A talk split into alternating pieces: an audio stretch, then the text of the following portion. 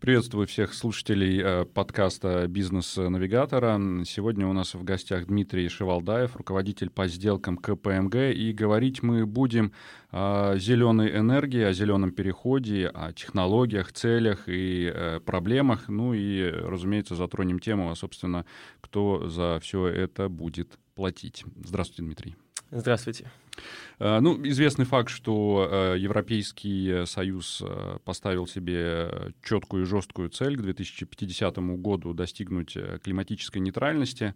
Звучит здорово и классно, но мне лично до конца непонятно, что этот термин значит. То есть, если очень просто, означает ли это, что после 2050 года в Европейском Союзе мы, например, не сможем использовать нефть?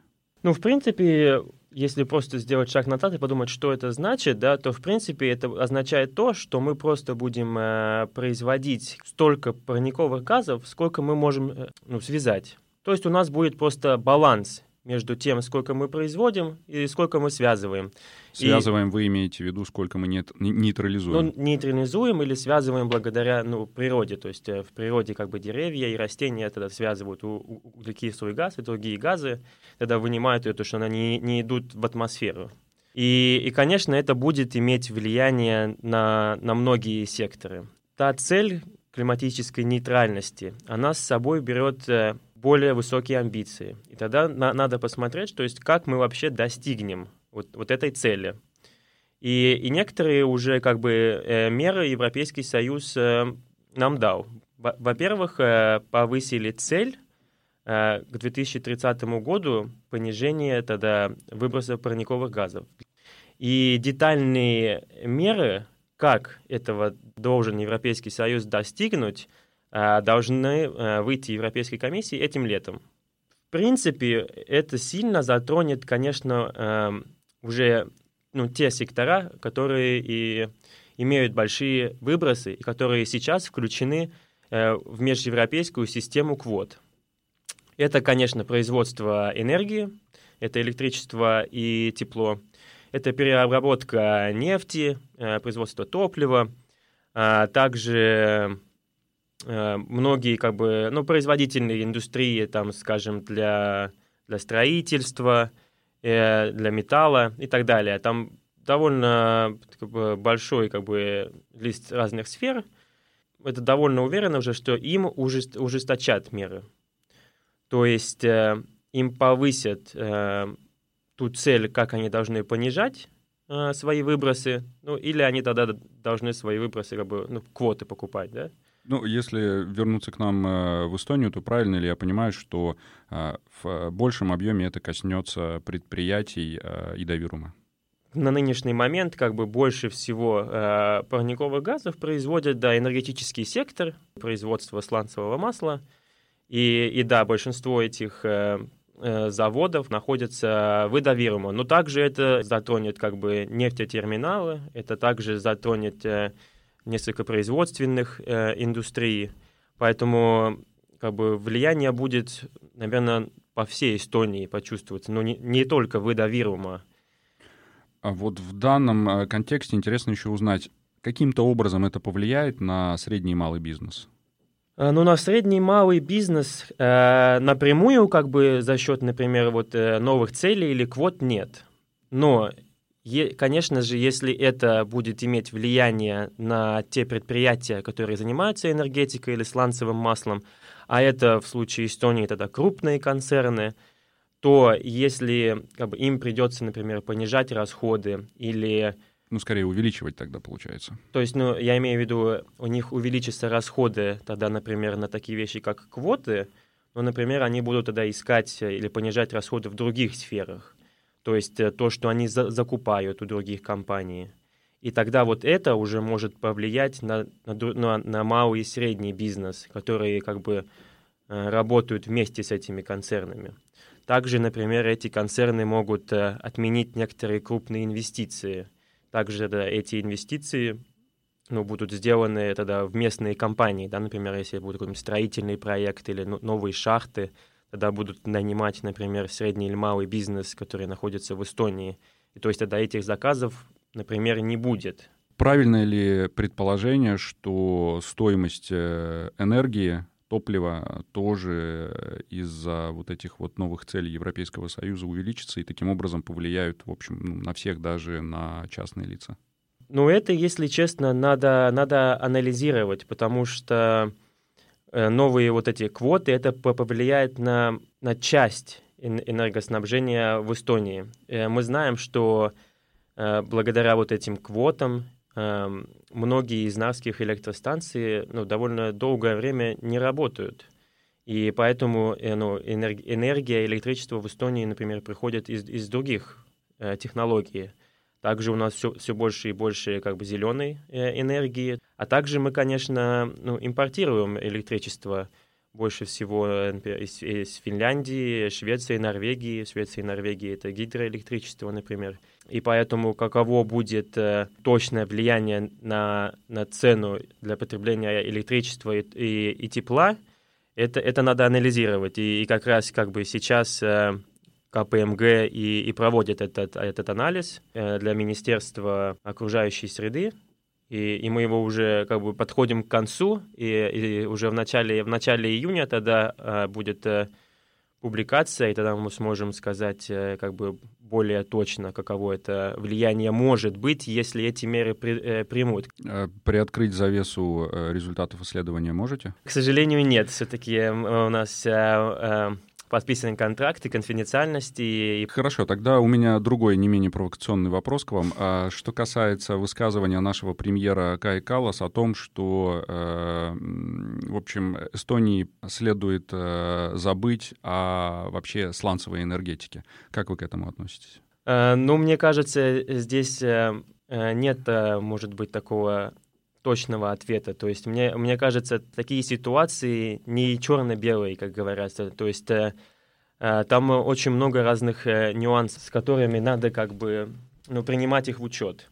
И с одной стороны, это, конечно, понятно, что, что было принято э, общеевропейское и нашим обществом решение, что мы двигаемся в определенном направлении, и это направление э, зеленая, зеленая энергия, зеленые технологии – но, но также у нас сейчас имеется как бы ну, своя индустрия, индустрия, в которой мы являемся на высоком, на очень высоком уровне, где мы тоже сделали уже следующий шаг. То есть первый шаг у нас был просто так, как бы выкапывать ее и кидать ее в котел, и из нее производить электричество. Мы сделали следующий шаг. Теперь мы это как бы технологии стали лучше, мы из нее производим масло. И есть ли потенциал из этого что-то еще делать, это, это неизвестно. И, и поэтому здесь должна быть какая-то какая мера к тому, что как мы будем двигаться с того, где мы сейчас являемся, туда, где мы хотим быть. То есть это не шаг, который делается за один день. И, и, и это процесс. И просто надо тогда ну, продумать, как этот процесс поэтапно будем, будет идти.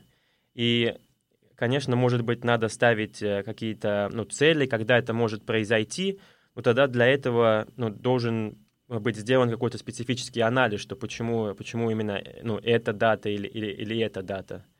А, поэтому я, я, к сожалению, не могу сказать точный ответ, что это да или, или нет. Прежде чем мы перейдем к теме технологии, очень интересной и важной теме, а, я знаю, что вам там есть действительно чем поделиться, все-таки еще один а, такой провокационный вопрос угу. к теме, которую мы сейчас с вами обсуждаем по поводу сланцевой энергетики. А насколько, на ваш взгляд, э, в принципе, на данном этапе оправдано, просчитано, э, учтено те инвестиции, которые продолжают идти в эти технологии, ну, в частности, например, э, строительство маслозавода? Ну, если честно, я не могу комментировать, как, какие были сделаны специфические анализы на, насчет даже, например, вот этого нового завода. Их не опубликовали, так как дело с э, большим э, концерном, у которого большой опыт инвестиций э, в разные проекты, будь то сланцевое масло или ветропарки и, и солнечные парки. Я думаю, у них есть та компетенция, чтобы производить эти, эти анализы, и они довольно уверены в своих результатах. Поэтому, честно, я не, ну, не могу комментировать, пока я как бы сам анализ не увижу mm-hmm. и какие там были сделаны как бы ассампшены и на чем он вообще построен. Хорошо. Тогда о технологиях. Есть, наверное, самые две распространенные технологии. Uh-huh. Это солнечная энергия и ветряная энергия. Вот давайте сначала про эти две, а потом про а, такие, ну, а, скажем, а, зарождающие технологии, про водород и биометан поговорим. Солнечная энергия, что я лично достаточно часто слышу а, про нее, а, говорят, что это хороший а, бизнес для банков, потому что в данном случае достаточно четко можно просчитать э, эффективность э, тех же самых солнечных батарей, просчитать их срок действия, и, по сути, на длительный период времени у тебя э, в Excel э, все цифры складываются таким образом, что, в принципе, риски низкие, а доходность э, достаточно стабильная и предсказуемая.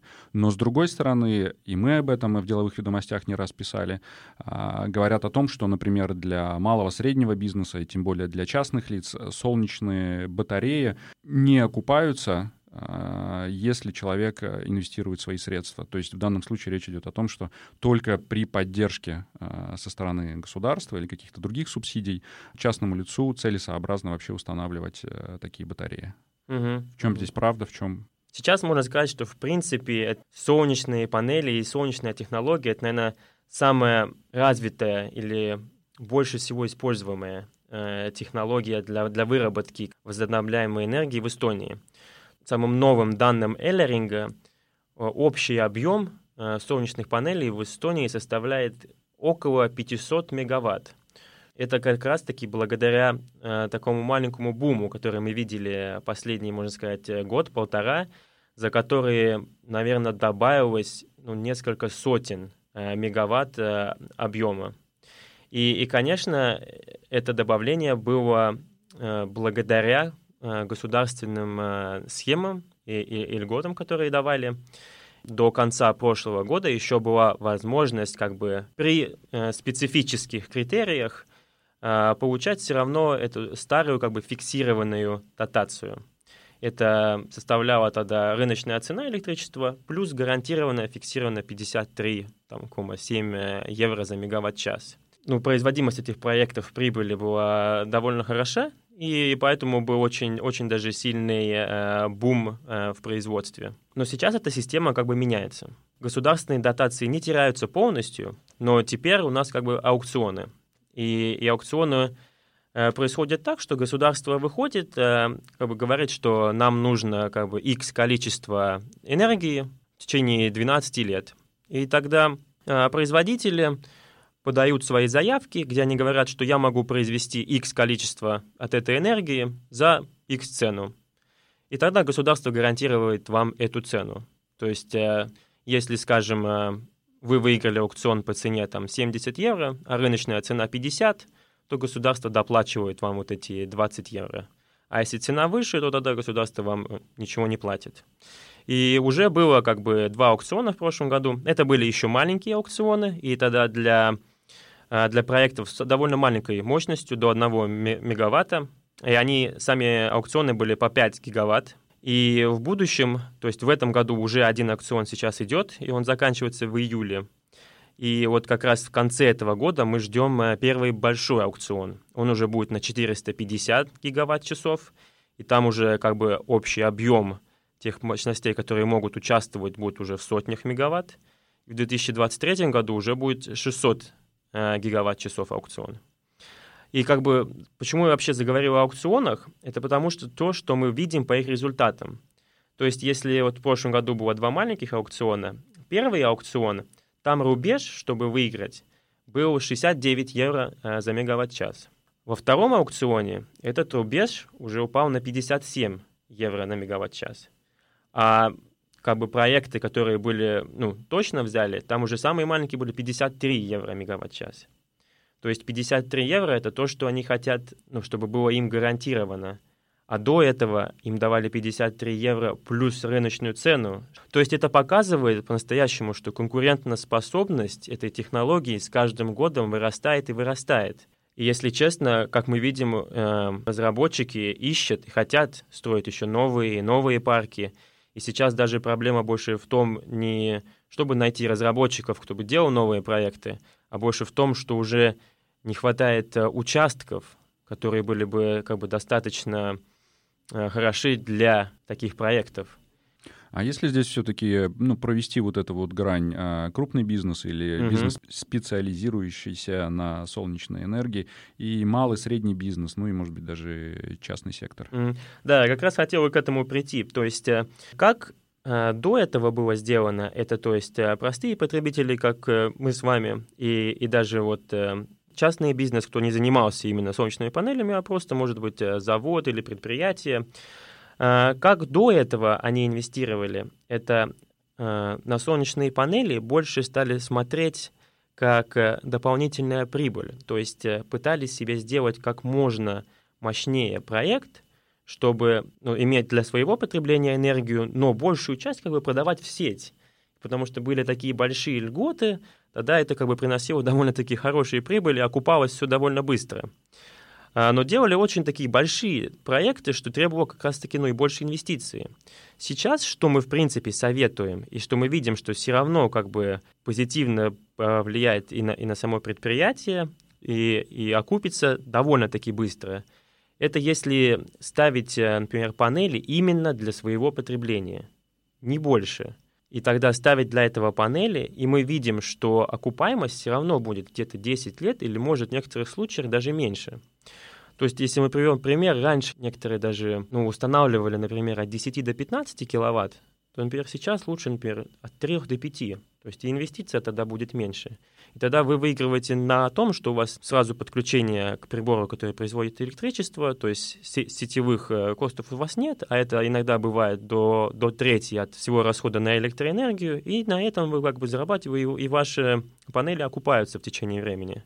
И также, конечно же, дополнительный плюс это то, что у вас вырабатывается зеленая энергия, и, конечно же, вы э, даете свой вклад в понижение парниковых газов и, и, и достижение наших зеленых целей. Ну, если взять, например, э, солнечную и ветряную энергию, то тут, вот, э, мне кажется, вот этот водораздел гораздо э, достаточно большой, потому что действительно солнечные панели частенько можно видеть на крышах там частных домов, какие-то небольшие территории. Вот что касается ветряной энергии, то ну, вообще складывается впечатление, что на самом деле весь этот бизнес под себя подмяла ST-энергия, то есть в любом случае это более дорогостоящие проекты, а, и инвестиции требуют больше, и средний частный э, бизнес, малый бизнес здесь, в общем, никакую роль играть не могут. Ну, если честно, сейчас, сейчас как-то, да, в, это, в эту сторону и, и двигалось. И, и как бы если сравнивать вообще солнце и, и ветер, ну, это грубо говоря, это не точные цифры, но ветряной парк будет стоить, грубо говоря, там, если одна и та же мощность, это в два раза дороже, да? А его производимость будет где-то в 3-4 раза больше. То есть э, они более конкурентоспособны, и мы видим, что по, по тем сделкам, например, что происходит у наших соседей в Швеции, в Литве, мы по-настоящему видим, что, что да, ветер конкурентоспособен, и многие проекты даже делают э, на рыночной цене, то есть, э, то есть без субсидий. И, и это как раз поэтому и есть, что они намного-намного эффективнее, производство тогда больше, и тогда, конечно же, ну, э, прибыль больше. Почему тогда у нас э, солнечных батарей больше, чем э, ветряной энергии? А это очень, вот это очень как раз-таки интересный вопрос, что по сравнению тогда с солнечными панелями у нас общая мощность э, тогда ветряных парков, грубо говоря, где-то чуть больше 300 мегаватт. Солнечных вы сказали около 500. Около 500 теперь, да. Благодаря вот э, буму, что у нас был, да, у нас теперь 500. И, и в принципе, тоже у нас такой маленький бум был где-то вот э, в 2000-х годах, 2010-х, где у нас тоже довольно много э, ветряных парков было сделано. М- у нас довольно-таки неплохой потенциал для, для выработки э, энергии из ветра. У нас довольно, довольно-таки сильные ветра. И есть еще довольно много мест, где по-настоящему можно было бы поставить э, ветряные парки. Так в чем же проблема? Но в чем же проблема? И проблем, если честно, несколько. Одна из самых крупных проблем э, была связана с э, с эстонскими силами обороны. Они мешают работе радару. То есть сейчас в Эстонии у нас пока что один радар, и, и поэтому в Эстонии по-настоящему та местность, где сейчас можно сделать ветропарк, очень маленькая. Это маленькая часть Сарема и частичка Средней Эстонии. И все. А на побережьях, вот и до Вирума, Пыхья есть, и Ляня есть, нельзя делать, хотя там вот как раз-таки, э, можно сказать, наверное, самые лучшие ветра. А потом, конечно же, вот эта система субсидий. вот та система субсидий фиксированная, что, что была до нынешнего времени, а, там как бы стоял э, предел для ветряной энергии. Этим пределом был 600 э, гигаватт-часов в год. То есть если этот предел был превышен, то субсидии ветру больше не платили. И у нас как раз-таки то количество мощности, которое у нас и есть, оно как раз и производит, грубо говоря, где-то 600 гигаватт. То есть, например, э, в 2020 году, в ноябре месяце, они произвели этот рубеж, и в дальнейшем все, что было произведено, уже субсидии не получало. То есть это тоже уже как бы ну, не мотивировало, скажем, э, разработчиков и инвесторов э, в эту сферу инвестировать. И, конечно же, еще один пункт — это э, not in my backyard, как бы не в моем саду. Э, местное население и, и то, что все, конечно, хотели бы, чтобы была зеленая энергия, но никто не хочет, чтобы такие 100-метровые панели ну, мешали твоему виду, как бы, или чтобы ты смотрел их и вот, и вот это, наверное, три, три такие самые большие причины, э, почему э, до сих пор, и это уже последние, можно сказать, пять или шесть лет, у нас не было ни одного нового проекта. Но смотрите, э, сейчас же очень много парков в мире располагаются именно в море. У нас есть море, и вот вы привели три проблемы, которые мешают развитию этого сектора ну, как минимум две проблемы а, постройка таких парков в море решали бы. Угу. А, до того, как мы перейдем в море, я бы даже немножко остановился и вернулся бы сначала к наземным паркам, потому что, в принципе, что у нас происходило в последние несколько может быть, лет и сейчас даже месяцев, мы на, видим, что эти решения этих проблем и для наземных парков уже близки. То есть, во-первых, э, недавно, пару недель назад, государство приняло решение инвестировать новые, новую систему радаров. То есть покупается второй радар, и имеющийся радар тоже перенесут в другое место. И даже сделаны были подсчеты, что, в принципе, открывается местность на общий объем в 1000 мегаватт. То есть сейчас у нас 320, то есть, в принципе, еще в три раза больше можно будет построить. Второй плюс это то, что, вот, как мы уже э, до этого говорили, новая система субсидий, это вот эти аукционы, и там в аукционах нет никакого предела э, ветряной энергии. То есть также теперь проекты могут э, э кандидировать и участвовать в этих аукционах, и там нет рубежа, кроме того, того рубежа, что ну, сама э, мощность всего аукциона, да, то есть если я говорил 450 будет в этом году и 600 гигаватт-часов в 2023. Э, в-третьих, конечно, сами проектировщики и разработчики поняли, что с местным населением э, нужно, нужно общаться, это во-первых, и нужно общаться как можно раньше. И, и, многие, и многие это уже делают. То есть они в самом начале разработки проекта призывают местное население участвовать в разработке, высказывать свое мнение. И также в государственных структурах сейчас делают регуляцию, как Э, справедливо делить доходы от э, ветропарков э, с местным населением. То есть, мне кажется, все, все вот эти меры ведут к тому, что если мы видели такой бум в солнечной энергии, то в течение следующих нескольких лет мы можем снова увидеть также бум и в, и в ветряной энергии, в ветряных парках. И, и это интересно еще потому, что Э, наши коллеги, мы общаемся с нашими коллегами в Швеции, Финляндии, где очень активно э, как бы строили ветряные парки, и сейчас там рынок настолько горяч, что уже в принципе возможностей так много уже нету. И они очень смотрят на Эстонию, Латвию, Литву, особенно, конечно, и, и Эстонию, потому что они видят, что потенциал большой, эти, если проблемы, которые мы назвали, потихоньку решаются – то, то они тоже готовы и, и сами инвестировать, и, и разрабатывать парки, и партнерство делать с местными компаниями, а ну и также смотрят на то, чтобы выкупать уже имеющиеся э, проекты. Так а что же с морем? Что же с морем? А, море, конечно, у нас а, очень перспективная отрасль. Это ничего нового. Э, в принципе, да и в Эстонии об этом уже говорят, э, если, если я не ошибаюсь, есть энергия, по-моему, с 2009 года разрабатывает э, свой проект в Рижском заливе. А, но если просто в общем сначала об этом поговорить, то по данным 2019 года общая мощность морских ветряных парков составляет, грубо говоря, это 29 гигаватт. Из них То есть 75% э, всех имеющихся проектов э, находятся в Европе, и большая часть них в Северном море. Потенциал довольно большой видят и, и как бы и в Прибалтике.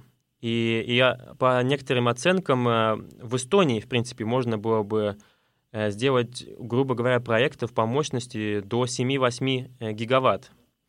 И сейчас нам известно, что в Эстонии, в принципе, разрабатываются где-то 8 проектов, которые опубликованы. Так как это как бы новая отрасль, и это очень большие проекты, у них, конечно, есть э, также как бы свои э, трудности, которые нужно решить. Э, во-первых, это, конечно же, вообще подключение в сеть. То есть, э, во-первых, надо вообще делать, э, ну, устанавливать кабели от самой ветропарка до земли, а потом на Земле еще должна быть достаточная мощность, чтобы вообще принять всю эту, весь этот поток энергии. А, во-вторых, если не говорить уже о мощности, а о самих проектах, как я и сказал, если это проект в гигаваттах, то и его общая сумма будет в миллиардах евро. И уже даже есть энергия, Ганду Суттер вышел и сказал, что ну, без государственной помощи мы, может, будем рассматривать проекты в других местах. В Эстонии общий как бы, цели так, как таковой, что у нас должно быть, скажем, x мегаватт или гигаватт э, морских электропарков, нету. И также нет никаких э, ну, систем субсидий специфических для морских э, ветропарков. Если субсидии будут, ну, кто за это будет платить, ну, вероятнее всего, конечно же, потребитель. И э, потом еще, конечно, очень важный вопрос. Также, хоть таким и, и в море, э, всегда найдутся те, э, кому, может быть, это невыгодно, или они видят в этом какую-то ну, преграду.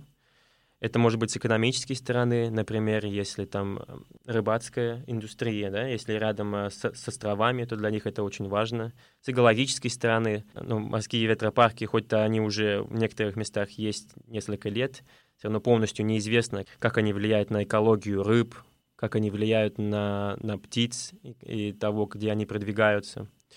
И, и также, конечно, все-таки еще с островов тоже видно. И, и тоже не хочется вид портить, и это, если это тоже имеет влияние на туристический сектор.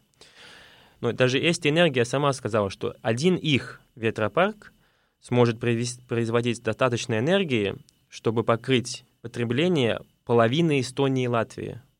Это только один вот этот ветропарк. А если потенциал вот этой зеленой энергии по-настоящему намного больше, то тогда что же с ним делать? Оставить это просто так, не, неиспользованным, или тогда использовать э, в других направлениях? Тут еще один вопрос возникает. Новые же технологии э, тоже потихоньку завоевывают рынки. Вот, например, водород. Э, говорят, что э, чрезвычайно перспективная штука. Э, проблема в том, что ну, обывателям не очень понятно, что это такое, откуда он берется и в чем его, собственно, потенциал и эффективность. Но э, первое, что приходит в голову, когда называют водород, ну, разумеется, водородная бомба. То есть э, вызывает определенное подозрение вот, этот вот, э, вот эта новая штука. Можно, если коротко, объяснить, что такое водород, почему это действительно один из э, перспективных энергоносителей?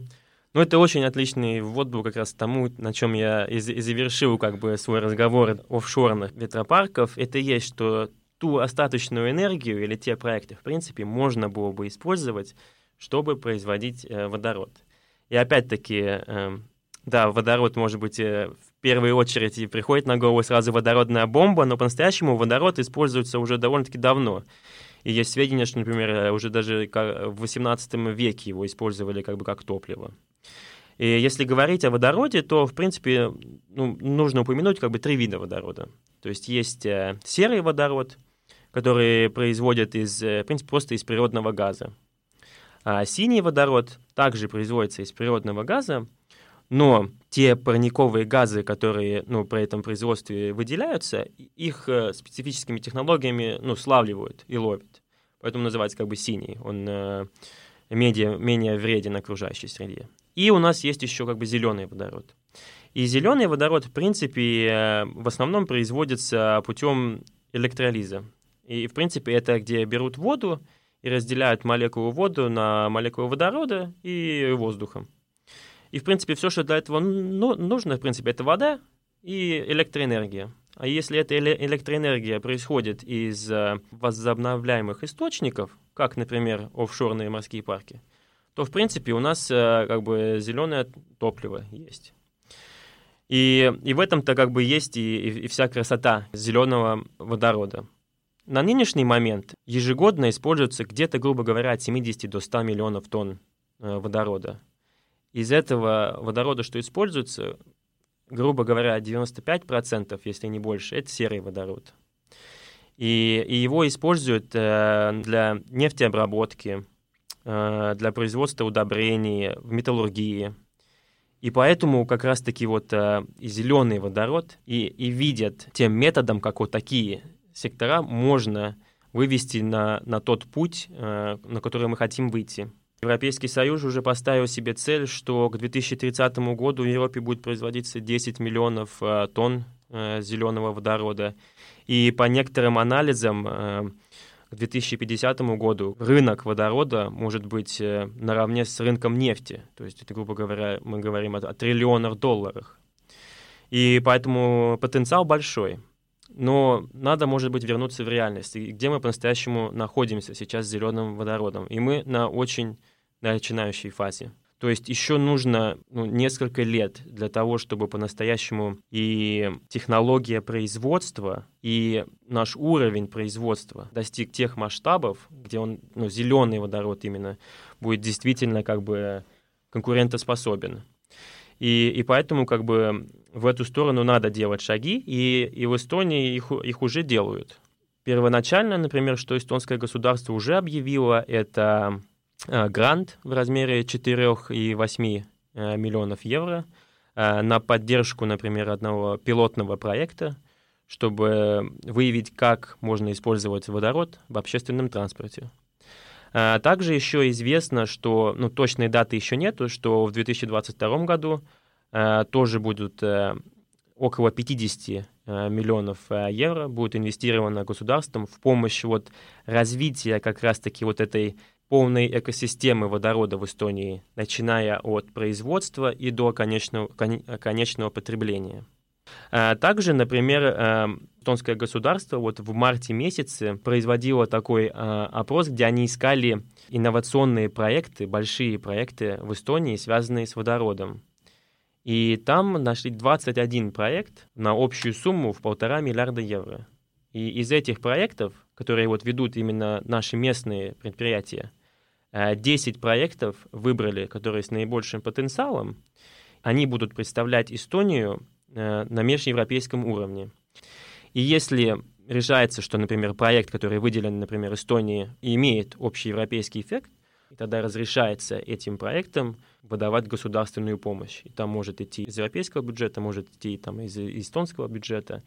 А вот что касается биометана, тоже еще один такой энергоноситель э, любопытный. Э, недавно он вновь попал э, на страницы эстонских изданий. Это было связано с таллинскими автобусами, которые якобы должны были ездить как раз-таки на биометане, но выяснилось, что ездят они на природном газе. Вот в чем здесь разница биометан, природный газ и, в общем, какая ситуация с этим топливом у нас в стране? Угу, Почему угу. такая ситуация вообще возникла? И многие слушатели могли в последнее время заметить, что все, все больше и больше газовых заправок, что означает, что у нас все, все больше и больше транспорта газового. И, и на чем вообще этот транспорт ездит? Но первоначально он ездил на ЦНГ, что является, в принципе, сжатым природным газом. То есть э, природный газ сжимается при, при очень высоком давлении. В нем составление метана, грубо говоря, 95% э, плюс, и тогда его вот возможно использовать как бы как э, топливо для машин. Но также еще есть, например, биогаз. Биогаз — это, в принципе, газообразное топливо, которое производится путем биодеградации возобновляемых э, природных веществ. И что мы имеем в виду под э, возобновляемыми природными веществами? Это, например, отходы сточных вод, э, отходы сельскохозяйственной промышленности и как бы другие отходы, ну, биомассы другого происхождения. Сочетание э, метана, грубо говоря, где-то от 50 до 70 процентов. И, и в большинстве случаев его использовали для производства вот, э, электричества и тепла, как раз-таки благодаря, например, вот этим э, фиксированной субсидии, что у нас было. То есть почему не использовать те отходы, которые так и так производятся, и не получать от них как бы прибыль? Но из биогаза можно также производить биометан. И биометан, в принципе, это просто очищенный биогаз. Содержание метана поднимается как раз-таки вот на уровень 95% плюс. В принципе, по своему схождению тогда он похож на ЦНГ. И его как раз-таки тогда и можно использовать как и топливом э, для машин, также пускать и в газовую сеть и смешивать с природным газом. И из-за того, что его как бы производят, э, используя возобновляющиеся природные материалы, то он считается нейтральным, то есть э, не имеет негативного влияния тогда на окружающую среду. И поэтому он тогда и является таким потенциальным методом, например, как можно Э, увеличить э, количество возобновляемого топлива э, в транспорте. В Эстонии довольно длительное время транспортные отходы были довольно-таки ну, большой проблемой, если сравнивать, например, с, с другими странами Европы. Может быть, здесь чуть как-то медленнее идет это, потому что ну, машина является очень, очень важной частью индивидуальности человека, и, и в Эстонии ну, Э, машина это также является залог какого-то достижения, тоже, что у тебя есть собственная машина. Поэтому у многих, э, если стоит решение, то, что, может быть, ну, не использовать машину и всем ездить на, на, на велосипедах и, и чем-то, то это маловероятно. И тогда другой вариант, надо тогда менять топливо этих машин. Да? Есть, конечно, электричество, э, но с этим идет, как идет с электромашинами в Эстонии.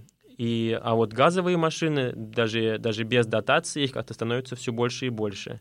И здесь может быть довольно интересный пункт, то есть э, как бы если покупка газовой машины не датируется, то зато государство довольно много вкладывало, чтобы вот эту инфраструктуру построить для того, чтобы было удобно э, использовать газовые машины.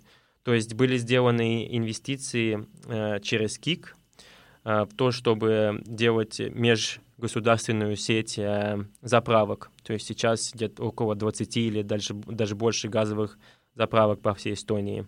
Также государство помогало покупку вот этих как раз-таки газовых автобусов. То есть сейчас у нас э, около 200 автобусов, 100 в Таллине, 64 или 5 в Тарту и около 30 в Перну. И также еще помогали возведение ну, станции по производству биометана, как и просто помогали их э, финансово э, одну станцию сделать, так и сейчас есть дотация на производство биометана, э, которая, если, например, биометан, биометан идет в топливо, то есть э, получают э, 100 евро э, минус э, средняя цена на э, природный газ за каждый мегаватт-час производства э, э, биометана. И к чему я иду, это то, что, как мы видим, сейчас у нас уже по-настоящему тысячи э, машин, которые ездят на, на газе, которые тоже хотели бы, может, использовать э, биозеленый биометан. Также у нас уже около 200 э, автобусов зеленых. И на это у нас по-настоящему до нынешних пор было две станции по производству биометана. Сейчас еще недавно э, три заработало, то есть сейчас у нас пять станций. И там и возник момент, э, то, что просто... Просто не хватило биометана. Не хватило биометана. То есть спрос на биометан был настолько высок, свободного производства, чтобы его использовать, э, не было. Э, но эта ситуация меняется, потому что, как, как я сказал, сейчас у нас уже 5 производств э, биометана, и мы знаем, что многие предприятия и инвесторы думают насчет того, чтобы инвестировать еще в эту, в эту сферу. Также у государства ведь стоит цель, чтобы к 2030 году в общем количестве топлива 14% было возобновляемым топливом.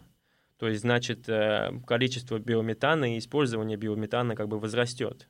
Да, Дмитрий, нам пора заканчивать. Спасибо большое за такой зеленый ликбез. Э, у вас в КПМГ э, не так давно появился отдельный отдел, который занимается именно вопросами энергетики. То есть правильно ли я понимаю, что ваша компания ну, считает, что э, это наше будущее. Uh, да, да, так и есть, и мы являемся довольно уникальными, я думаю, в Прибалтике, вот как раз-таки в больших аудиторских бюро, где, где у нас есть uh, собственная команда, которая именно и занимается энергетическим сектором, и где у нас как раз-таки и покрыты как бы все самые важные нюансы энергетики, начиная от того, что разных технологий, э, куда инвестировать, как заходить на эти рынки, если есть э, интерес инвестировать или свои проекты разрабатывать, а также и, и в помощь э, компаниям, которые хотят, может быть, высчитать, какое влияние они имеют на, на окружающую среду, как это влияние понизить, и просто понять, куда вообще э, политика и регуляция в этой сфере двигается, чтобы тогда принимать нужные решения для своей компании. И также у нас есть специалисты, кто именно связаны с энергетикой по, по налогам и, и по юридическим вопросам. Поэтому, если что, э, обязательно обращайтесь. Да, если что, обращайтесь к Дмитрию Шивалдаеву. Он является руководителем по сделкам КМПМГ, и сегодня мы с ним и беседовали в нашем подкасте «Бизнес-навигатора». Всем большое спасибо за внимание. Меня зовут Дмитрий Фефилов. Ну а через две недели на страницах dv.e слушайте очередной подкаст, который мы сейчас делаем вместе с компанией КПМГ. Спасибо.